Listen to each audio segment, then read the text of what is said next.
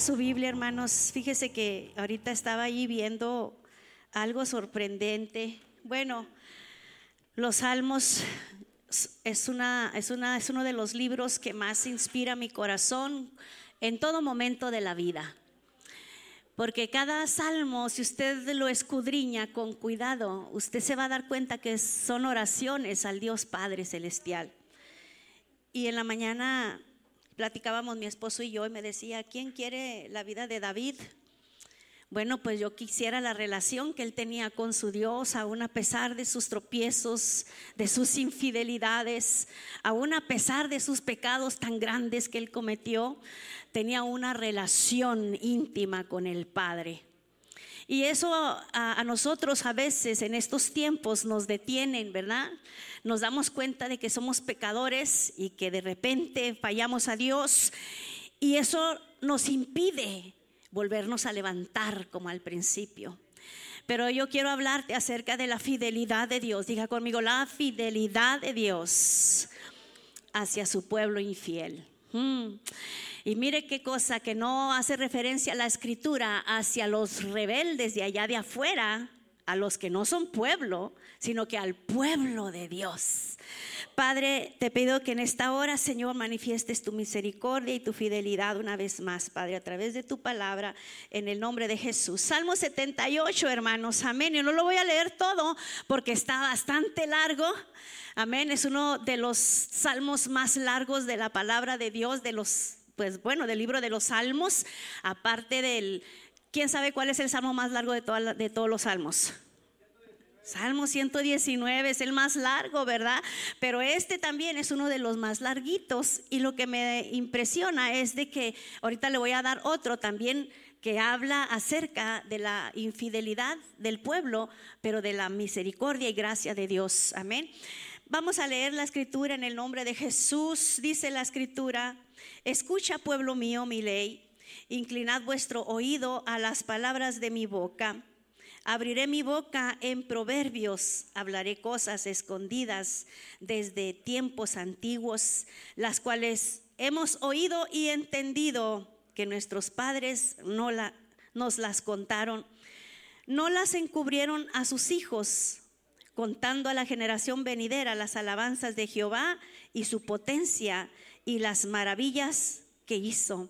Él estableció testimonio en Jacob y puso ley en Israel, la cual mandó a nuestros padres que la notificasen a sus hijos para que lo sepa la generación venidera y los hijos que nacerán y los que se levantarán, lo que cuenten a sus hijos a fin de que pongan en Dios su confianza y no se olviden de las obras de Dios. Pueden sentarse, hermanos, en la presencia de Dios. Y este salmo nos habla acerca de la fidelidad de un Dios amoroso. Fíjese de que ah, la exhortación de amor más grande que nosotros encontramos en las escrituras es precisamente este salmo, porque hace referencia a la infidelidad de un pueblo que había conocido el poder, las maravillas del Dios que lo sacó de la vida de esclavitud. Esas experiencias sin duda las hemos vivido usted y yo en este tiempo. ¿Cuántos han sido librados de la esclavitud del pecado, de la esclavitud de la muerte, de la ruina, de todo aquello, hermano, que nos perseguía cuando no conocíamos a Jesús en nuestra vida. Hemos sido librados de la muerte eterna, hermanos, pero ahora Dios nos ha traído a la vida, a la majestad, a la divinidad del conocimiento del sacrificio en la cruz del Calvario. Entonces, cuando nosotros vemos, ¿verdad?, la palabra de Dios, como el Señor les habla a ese pueblo que se había rebelado contra sus promesas, se había rebelado contra sus estatutos y sus decretos, con tanta misericordia les hablaba que les hacía recordar todos los milagros y las maravillas que el Señor hizo a través de la travesía que ellos tuvieron que emprender después de salir de Egipto para ir hacia la tierra prometida. ¿Cuántos saben que nosotros llevamos ese mismo camino ahora, hermano? ¿Cuántos saben que nosotros también tenemos un trayecto de vida en este en este momento, en este tiempo difícil que a lo mejor nosotros no podemos entender? El pueblo de Dios fue traído de Egipto y luego el propósito de Dios era llevarlos hacia la tierra de plenitud, en donde fluía la leche y la miel, en donde los frutos de la tierra eran abundantes, ¿verdad? En donde no tenían que batallar, en donde iban a tener una vida plena, una vida saludable. Mas, sin embargo, eh, en el cruce, ¿verdad? Del, del desierto, en donde ellos encontraron tantas cosas y tantas dificultades para poder llegar hasta la tierra prometida, ahí es en donde Dios les habla en el desierto. Porque casi siempre cuando el pueblo de Dios se revela es en la, en la, prueba, es en la batalla, es en la lucha, es en la enfermedad. Sí, hermanos, eh, nos volvemos indiferentes a Dios. O hay veces que nos acordamos de Dios nada más cuando tenemos alguna necesidad, cuando está la enfermedad, cuando viene el aguijón. Y de Dios no nos acordamos cuando está la abundancia, cuando está la felicidad. Cuando todo está bien, parece como que no nos damos cuenta, pero nos olvidamos de Dios. Y cuando viene la tribulación, viene la angustia. Dígame si no clamamos como hijos, ¿verdad? Pródigos. Sí, ese es el amor de Dios, hermano, el cual el Señor a nosotros nos exhorta para que eh, como dice la escritura, venga una generación que conozca los prodigios de nuestro Dios. Dice la palabra de Dios que aunque, aunque, nos, aunque consideraba aquella generación, dice la palabra, aunque consideraba al, al pueblo rebelde, sabía que las cosas maravillosas o todos aquellos milagros y, y, y, y acontecimientos celestiales que habían ocurrido, el Señor sabía que el pueblo había contado a sus generaciones. ¿Sí? So que no se había quedado, el pueblo de Dios no se había quedado sin una generación que, que, le diera continuidad a todo aquello que el Señor quería revelar a su pueblo.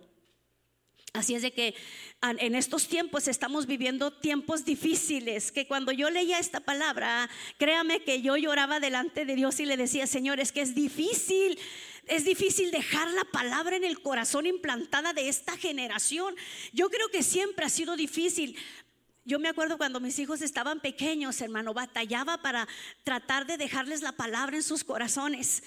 Buscaba la manera de, que ellos entendieran a su nivel lo que era la palabra de Dios y hacía mis servicios en la casa y ponía a uno a dirigir, a otro a cantar, a otro a, tocar según la batería, ¿verdad? Y ahí andaban con los las cucharas pensando que eran los micrófonos y sacando ahí las ollas pensando que eran los tamboriles. Y hermano, pero sabe que era la manera en como yo me las arreglaba para que de alguna manera la palabra de Dios les llegara a sus corazones. Y sabe que cuando les trataba de, de, dar la palabra siempre se me distraían. ¿A cuánto les pasa con sus chiquitos ahora? Se, les, se me distraían y, y no aguantaban y, y, nomás querían, en, en paz me acostaré, amén. Pero sabe que hermano, qué gracia y qué grande virtud de nuestro Dios que lo poquito, la poquita semilla que nosotros podamos dejar en el corazón, aunque nosotros nos sintamos que no estamos haciendo nada con nuestras generaciones, quiero decirle que va a dar fruto a su tiempo, hermano. Por eso no nos debemos de cansar de hacer el bien, dice la palabra, porque a su tiempo segaremos si es que no desmayamos. Y yo quiero animar a, los padres de estos tiempos, a estos padres que les ha tocado vivir eh, los últimos tiempos de la iglesia con sus generaciones.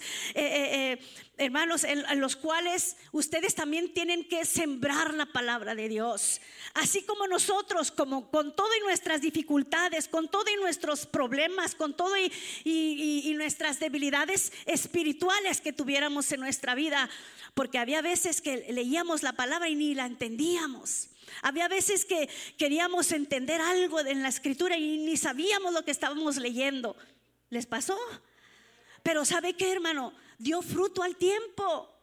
Esa palabra que no entendíamos después cuando se presentaba una situación, nos acordábamos de los textos de la palabra de Dios. Cuando venía la aflicción, cuando venía la, la tempestad, nos acordábamos de esos textos que dicen, todo lo puedo en Cristo que me fortalece. Ninguna arma forjada contra mí prosperará. Todo lo puedo en el Señor. Entonces, pequeñas porciones de la escritura que impactaran el corazón de nosotros, hermano, que se las transmitimos a nuestros hijos, quiero decirle que van a dar fruto. Amén. Y era una de las cosas que el Señor reconocía a un pueblo rebelde.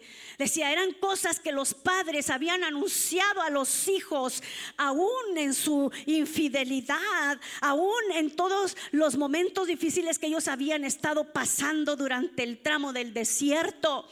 Porque había, había días en los que renegaban, ¿se acuerdan? Ah, ¿cómo es que estamos aquí? tratando de cruzar todo este desierto, cuando en Egipto, aunque sea ya teníamos los ajos y las cebollas, y aquí, ¿verdad?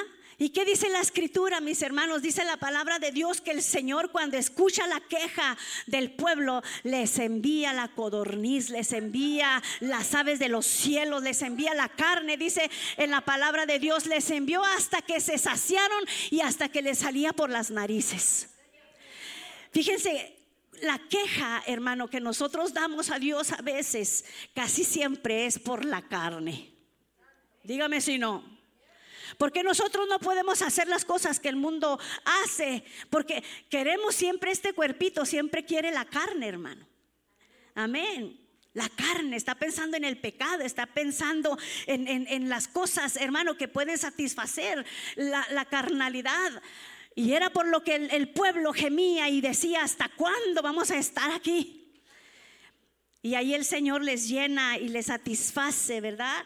Pero les reconoce que hablaron las, las, escrituras hacia los hijos. Dice, contando a la generación venidera las alabanzas de Jehová y su potencia y las maravillas que hizo. Y cuando yo le preguntaba a Dios, ¿cómo le vamos a hablar a esta generación, Señor, para que nos entienda? Pues aquí dice, hábleles de las alabanzas. Pónganlos a cantar en la casa. Pónganlos a adorar a Dios. Ahorita que cantaban los muchachos, ¿verdad? Ese canto de que, que quiero adorar. Necesito adorarte para poderte contemplar. Es que es una verdad. ¿Cómo va a poder contemplar esta generación a ese Dios que nosotros les predicamos sin el ejemplo en, nuestra vida? Y no nada más les digamos busca a Dios, pero nosotros debemos buscar a Dios. No nada más les digamos debes de leer la escritura, pero que nos vean leyendo la palabra de Dios. Que no, que no nada más les digamos, bueno, debes de orar, debes de adorar, pero que nos vean adorando y alabando el nombre del Señor. Todo esto se tiene que estar llevando a cabo en la casa, hermano. Porque ahí es en donde los niños, los jóvenes reciben la enseñanza de la vida mucho más palpable que aquí en la iglesia. Porque en la casa es en donde ellos están más tiempo, ¿verdad que sí? Entonces es algo que el Señor les reconoce. Dice que Él estableció testimonio en Jacob y puso ley en Israel, la cual mandó a nuestros padres que la notificasen a sus hijos. Era un mandamiento de parte de Dios, que la palabra de Dios no se perdiera en las generaciones, sino que siguiera de generación a generación, hermano. Si usted se pone a pensar las cosas malas, cuando no son enfrentadas con valentía, hermano, siguen de generación en generación, ¿sabía? Sí, los pecados de generación en generación, las maldiciones generacionales. Si no hay alguien que se atreva a pararse con, toda la, la, autoridad de parte de Dios y decir conmigo aquí en esta generación se terminan las maldiciones. Y decir de aquí en adelante las generaciones que me van a seguir van a ser generaciones benditas de Jehová. Aleluya. Estamos de verdad, hermano, en, una necesidad muy grande de que volvamos a retomar la senda antigua que dejemos ya de vivir una vida de religión, pero que aprendamos a vivir una vida de relación con Dios. Porque el, el, ser un hijo de Dios no nos hace salvos, hermano, venir a la iglesia, si sabía eso, ¿verdad? que no le hace salvo el venir todos los domingos a la iglesia y sentarse y aún levantar sus manos y, pretender que está adorando cuando en su casa no está buscando la presencia de Dios. Nos hace a nosotros, hijos del Señor, cuando damos frutos, dice la palabra, dignos de arrepentimiento. Esos frutos se tienen que ver, esos frutos los mira la gente, los mira la familia, los miran los amigos, los mira nuestros hijos. ¿Sí? Lo mira nuestro esposo. Porque casi siempre para, para faltar el respeto o para gritar o para, para hacer la peor versión de ti, siempre escogemos en la casa y con la persona que más debemos de amar. Dígame si sí o no. Con toda la gente somos tan, ay, hasta nos sale la, la sonrisa fingidita y la vocecita fingidita. Y en la casa, Fíjese que esos frutos, hermano, eh, Dios está hablando a un pueblo, ¿eh? al pueblo que había conocido a Dios como su Salvador, al pueblo que sabía que Jehová de los ejércitos eh, tuvo el valor para sacarlo de la tierra de esclavitud, para volverlo un pueblo diferente. Hay una necesidad muy grande en estos tiempos en las familias, hermano, de respeto hay, una necesidad muy grande de, demostrarse el respeto, de demostrarse el amor, la gratitud y dejar la gritería, dejar la maledicencia. No hay cosa más fea, hermano, de escuchar a una mujer hablando las peores pestes de su esposo. No hay cosa más horrible, más fea y más vil que escuchar a una mujer o a un hombre hablar cosas feas de su mujer o de su esposo. Cuando Dios a nosotros nos, nos unió, hermano, con, la, con, toda la, la intención de que podamos ser el sueño de Él. Sabía que el matrimonio es el sueño de Dios. Entonces, ¿por qué no regocijarnos en el sueño de Dios? ¿Y por qué no guardar el respeto en la casa y enseñarle a los, a los hijos esos valores? Hay familias que vienen de familias que se trataron de, lo peor, que se les olvidó el nombre de la criatura y les pusieron otros. Y ellos piensan que así van a tratar ahora a las generaciones benditas de Dios. por eso es que tenemos que romper con todas esas cosas, hermano, de, de malas malos hábitos en nuestra vida como cristianos, porque eso nos lleva a ser infieles delante de Dios. Amén. Entonces, era algo que Dios les reconocía al pueblo, aquel pueblo rebelde. Se lo reconoció que aún en sus debilidades, que aún con todo y sus quejas, pudieron dejarle la palabra de Dios implantada en los corazones de los hijos, hablaron de la potencia de Dios, anunciaron sus maravillas, pudieron dar testimonio del poder de Dios. Pero yo creo que ahí algo aprendieron también los hijos, amén. Era un mandamiento de parte de Dios que notificasen a sus hijos para que lo sepa la generación venidera y los hijos que nacerán. Entonces, nos está hablando ahora en este tiempo, hermano, de que muchos piensan que a lo mejor, ah, pues ya, ya, ya no, ya no quiero tener hijos porque pues habrá Dios qué más va a venir usted. Si la Biblia dice que nos multipliquemos, pues multipliquémonos. Sin temor. Bueno, los que pueden, ¿verdad? Porque pues ya, ya las, ya las aras, pues ya, ya, ya olvídense, ya ustedes ya, ya dieron lo que tenían que dar, dimos.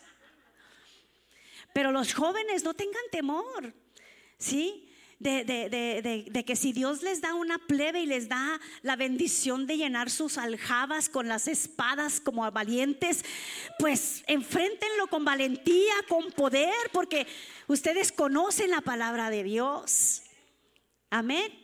Y qué bonito porque, como les digo, aunque, aunque parezca que se batalla, lo poquito, lo mucho que ustedes le dejen en, la, en, la, en el corazón a los hijos, eso se va a convertir en una bendición generacional.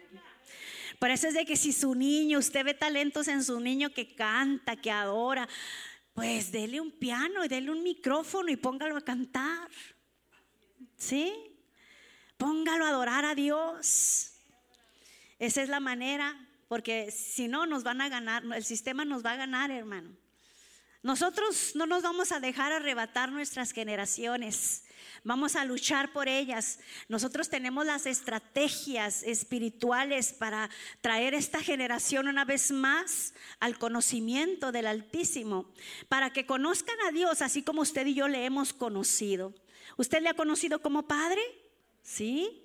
¿Cómo le llama usted al Señor cuando va en oración? ¿Usted le llama Padre o le llama, oh Dios lejano o qué le dice? Dios de la senda de alabanza, o Dios de la hermana Mini, o Dios del hermano. No, usted le dice mi Padre. Ese es mi Padre. Entonces la relación debe de ser de verdad sincera con nuestro Dios, hermano.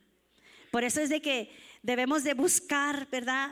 Que esta generación, como dice la escritura, guarden sus mandamientos y que no sean, que no sean como sus padres, generación contumaz y rebelde, generación que no dispuso su corazón ni fue fiel para con Dios su espíritu.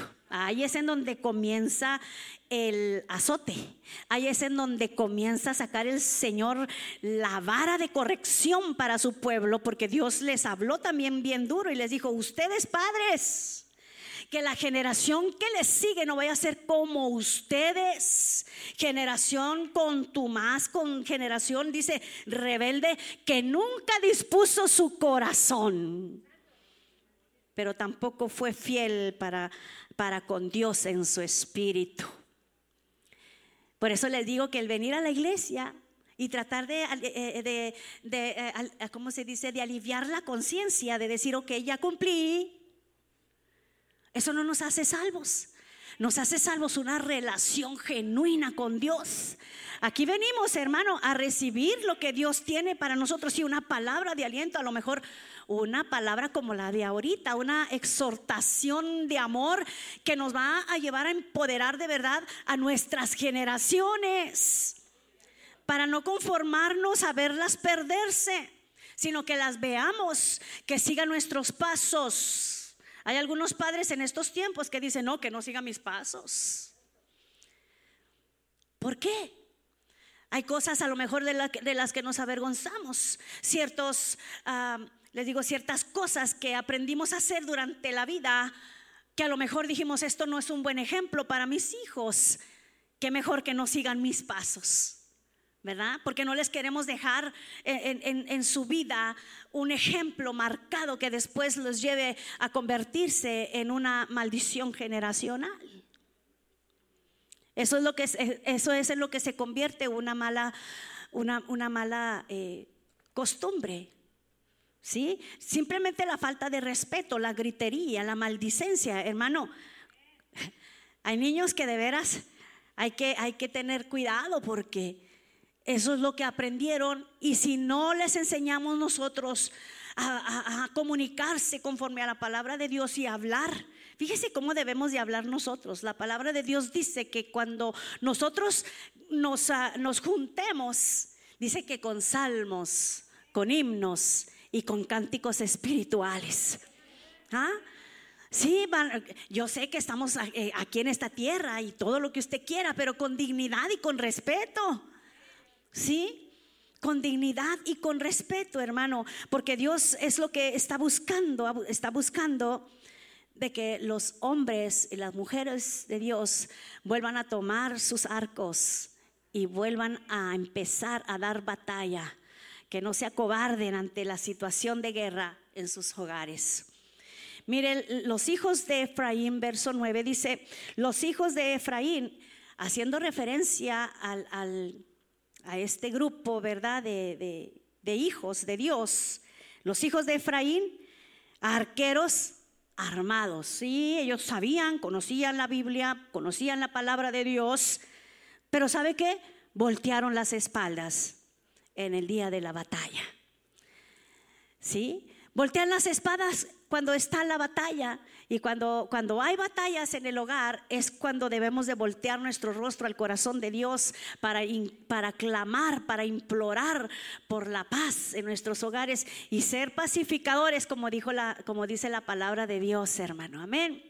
Entonces, ¿qué salmo tan más de veras eh, eh, inspirador a nuestras vidas?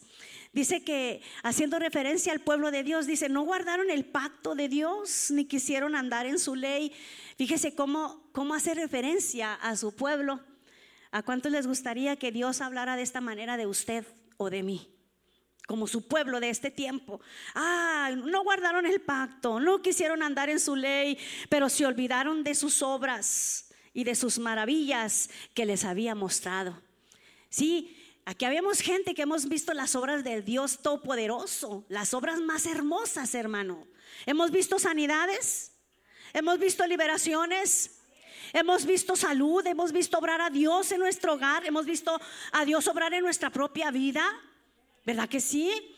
Entonces, no debemos de olvidarnos. No debemos, hermanos, de olvidarnos de las maravillas de Dios. Dice la escritura, delante de sus padres, Él hizo maravillas. Esto es lo que sucede en casa, hermano, cuando buscamos a Dios. Maravillas suceden. Suceden maravillas. Simplemente con en el ambiente del Espíritu que se convierte una casa cuando eh, se busca a Dios en oración, cuando se busca leer, cuando se busca tener una intimidad con el Señor. Hay maravillas en la casa. Entonces, ¿cuáles son esas maravillas que el Señor les mostró en medio del, desierto, hermano? Fueron maravillas tremendas. Por ahí yo escuchaba testimonios de personas que han ido a Israel que han andado en el pleno ah, desierto, ¿verdad? En el desierto tremendo. Dice que es en el día es un calor infernal y que de noche es un frío que tienen que pues llevar ropa de, tiempo de temporada de frío. Y yo siempre me preguntaba esto, ¿verdad? ¿Por qué el Señor cuando habla de sus maravillas Primero les habla y les recuerda y les dice, soy quien dividió el mar y les hice pasar en tierra firme, en tierra seca, ¿verdad? Soy quien detuvo las aguas como en un montón. Ese es el Dios que nosotros servimos. Se pone a recordarle las maravillas al pueblo rebelde y les dice, acuérdate que cuando Faraón te iba persiguiendo, yo abrí los mares para que pasaras con toda tu familia Acuérdate que cuando estabas pasando esa tribulación en tu casa fue Dios quien obró, no fue el padrecito de la esquina, ni fueron las imágenes, ni, fue Dios en misericordia quien te dio la victoria. ¿Sí? Entonces les, les recuerda, soy quien dividió el mar, quien les hizo pasar en una tierra seca sin ningún peligro de que nada se te perdiera, con todo y los tesoros que habían obtenido aún de los egipcios, porque hay una porción en donde el Señor les habla al pueblo y les dice, vayan y pidan. Vayan y pidan. Y, fue la manera en, en cómo despojaron a los egipcios de sus riquezas, el pueblo de Israel siendo esclavo. Se trajo las riquezas de los egipcios con ellos. ¿Sí? Entonces, ahora el Señor les recuerda, ¿verdad? de su mano poderosa deteniendo las aguas como en un montón para que el pueblo pase en tierra firme. Ese es el Dios que servimos. Que cuando está la tempestad en el hogar, que parece que el barco se va tambaleando y parece como que el capitán no está siendo un buen capitán. ¿Sí? Porque algunos se acobardan y se van. Algunos capitanes, ¿verdad?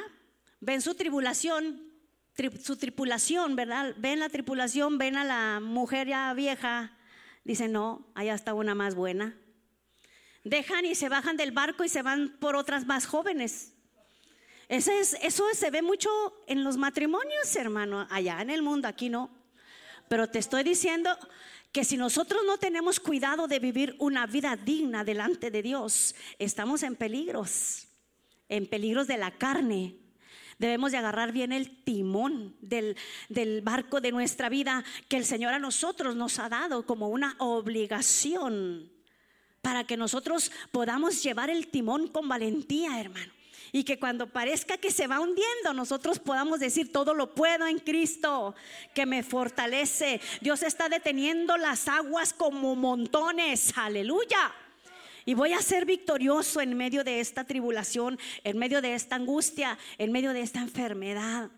Les guió, dice, con la nube. Y ahí está la respuesta que te digo, porque de, día dice que les enviaba una nube, porque el, el calor tan inmenso era tan fuerte que el Señor los cubría, les tapó el sol para que ellos pudieran pasar mientras que estaban aquellos calorones tremendos. Por eso dice, el sol no te fatigará de día, ni la luna de noche.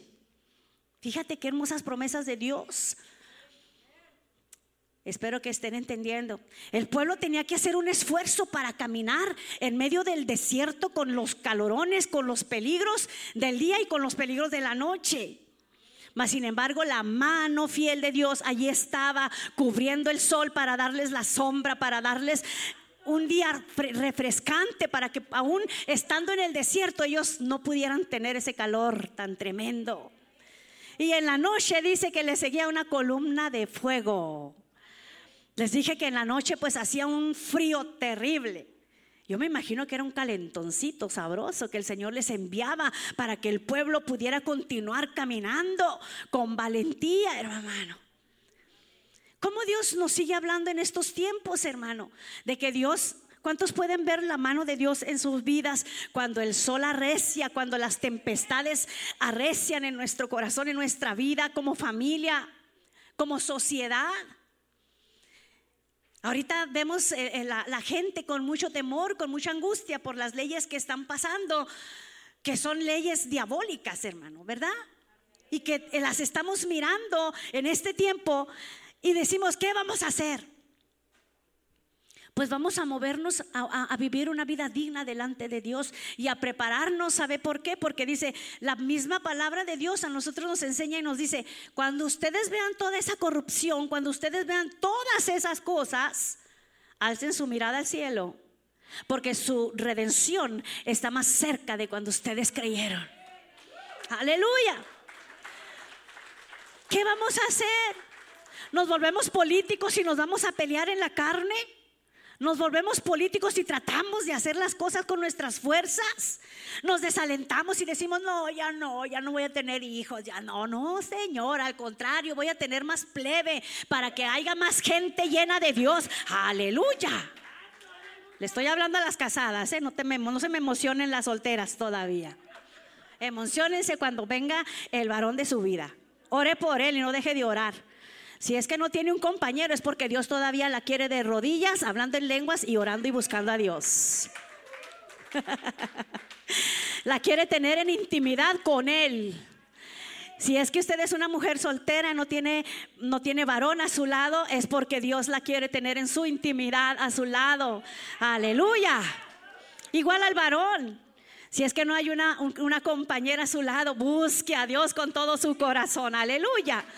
Y ser ese hombre de valor, ese hombre, ese hombre que de verdad, hermano, iba a decir algo, pero mejor no lo digo. Todas quieren. Sí, porque sabe que la unción atrae. ¿Sabía usted que la unción de Dios atrae? También físicamente, hermano.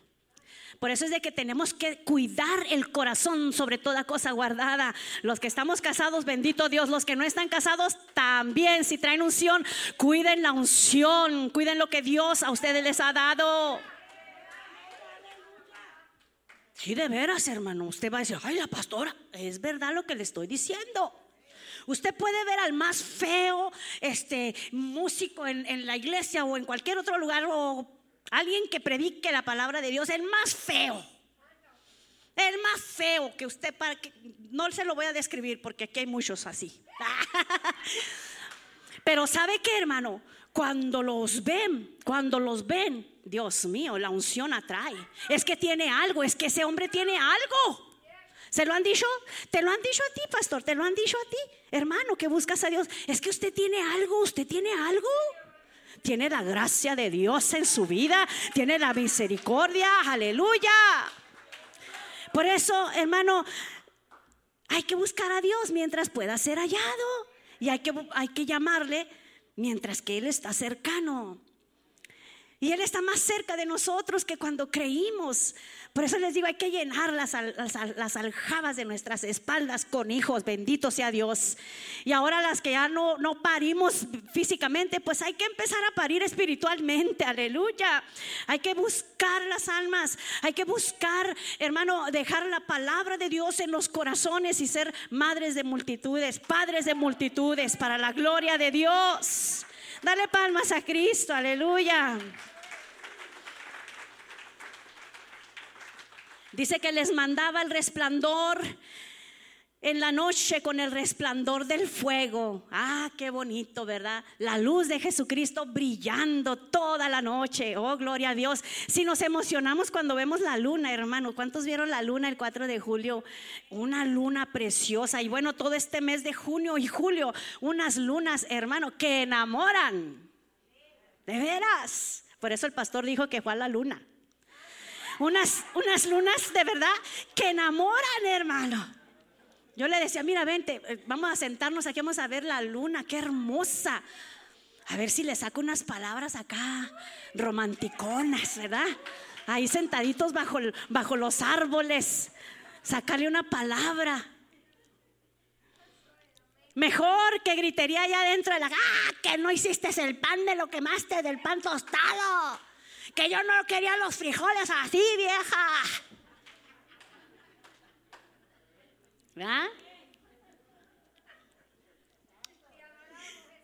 El Señor dice resplandecía, hacía resplandecer el cielo con la columna de fuego. Y aquel pueblo, hermano, no tuvo frío no tuvo necesidad. Aún dice la palabra de Dios que con los mismos guaraches y zapatos que ellos llevaban de la salida de Egipto, hermano, fue con lo que duraron toda su travesía y dice que no se les desgastaron. Oh, gloria a Jesús.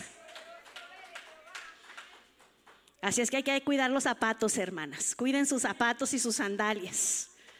Bendito sea Dios. La otra vez saqué unos zapatos dije, 14 años con estos zapatos y no tienen ni siquiera una rayadurita. Y sí me los he puesto, no ya es hora de sacarlos para darle, darle chance a algo nuevo, ¿verdad? Hay que regalarlos. 14 años, dije yo, válgame Jesús, todavía me quedan. Pero esa, esa costumbre tenemos las mujeres de tener zapatos, uh, uh. también los hombres. Dios mío. Y luego de repente vamos a la tienda y compramos los zapatos y venimos con los mismos. El mismo color de camisa, el mismo color de zapato y el mismo color y estilo de pantalón. Digan amén. Pues fíjese que al pueblo de Israel no se le desgastaron sus vestiduras ni sus sandalias, hermano, por causa de la fidelidad de Dios para sus vidas. A veces nosotros renegamos y abrimos el, el closet y ay, no tengo nada que ponerme, y este tampoco. Y no nos acordamos de las maravillas de Dios. Lo que pasa es de que, pues oiga, ya, ya el, el, de cinco, ya no nos, ya ahorita ya somos 14 ya. Pues si quiere que le quede, pues, hay que comer menos. Hay que, hay que cuidarse, ¿verdad? Aleluya. Por ahí hay quienes guardan la, la faldita número cero, petit. Y luego se la quieren poner. Aquí la tienen. Ya, sáquenla. Ya, regálenla, a alguien más la disfrutará. Entonces, hermano, Dios es fiel. Dígame si no, dígame si no es fiel el Señor. A veces renegamos y ay, es que no tengo y tienes todo